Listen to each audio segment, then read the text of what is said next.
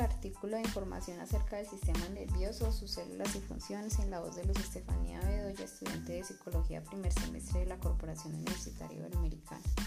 El sistema nervioso es una red compleja de nervios y células encargadas de llevar información desde el cerebro a diversas partes de nuestro cuerpo. Este sistema se divide en dos partes, el sistema nervioso central y el sistema nervioso periférico. Este se caracteriza por ser el núcleo de nuestro proceso mental. De hecho, es el encargado de tratar la información que recogen nuestros sentidos para que podamos comprenderla mejor. Se encuentra formado por el encéfalo y la médula espinal, compuestos por millones de células conectadas entre sí. El encéfalo es la parte superior del sistema nervioso central conocido como cerebro. Su función es procesar la información proveniente de los cinco sentidos, controlando el movimiento, las emociones, la memoria, la cognición y el aprendizaje. En sí es el encargado de las funciones intelectuales.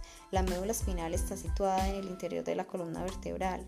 Esta contiene 31 segmentos espinales y de cada segmento nacen un par de nervios espinales que son los que mantienen la comunicación entre la médula espinal y las diferentes partes del organismo. Esta es la vía de comunicación entre el cuerpo y el encéfalo. Este sistema está formado por un gran número de nervios y es el encargado de diversas funciones como la respiración, los movimientos voluntarios, respuestas en situaciones de peligro. Su actividad se lleva a cabo mediante la emisión y recepción de señales eléctricas o impulsos nerviosos. El sistema nervioso periférico se compone de nervios y neuronas que se encuentran fuera del cerebro y de la médula. Esta red neural se encarga de la conexión con el resto del organismo, permitiendo el intercambio de información. Las principales partes del sistema nervioso periférico incluyen nervios craneales y nervios espinales.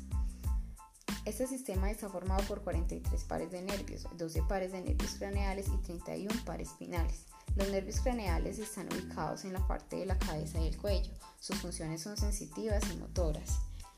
El nervio olfativo se encarga de los estímulos e información del olfato. El nervio óptico es el que envía los estímulos visuales al cerebro.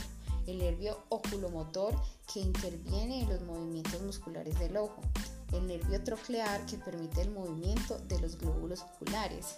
El nervio trigémino es el que transmite información sensorial sobre la cara y la boca. El nervio aductor permite el movimiento del ojo hacia el lado opuesto de la nariz.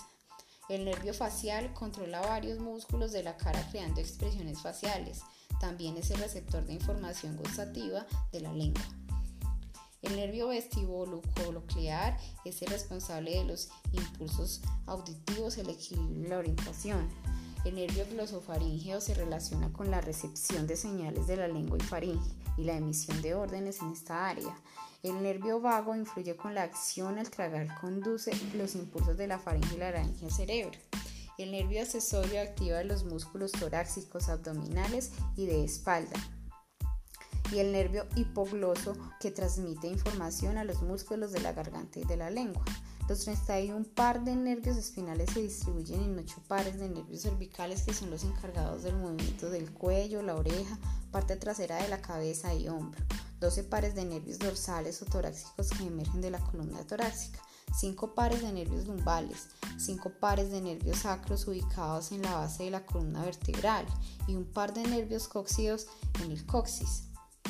La neurona es la unidad elemental del procesamiento y transmisión de la información del sistema nervioso el soma o cuerpo celular es la zona en donde se ordenan y coordinan todas las funciones de las células. La comunicación entre neuronas se da a través de la unión virtual llamada sinapsis. La sinapsis es la vía empleada para transmitir señales de una célula a otra. En este proceso existen dos elementos de la neurona. La neurona presináptica, que es la encargada de pasar la información, y la postsináptica encargada de recibirla. Gracias a esto es posible que se establezca la transmisión de impulsos nerviosos que permiten el funcionamiento no solo del cerebro, sino de todo el sistema nervioso dado, que hay neuronas repartidas por todo nuestro cuerpo.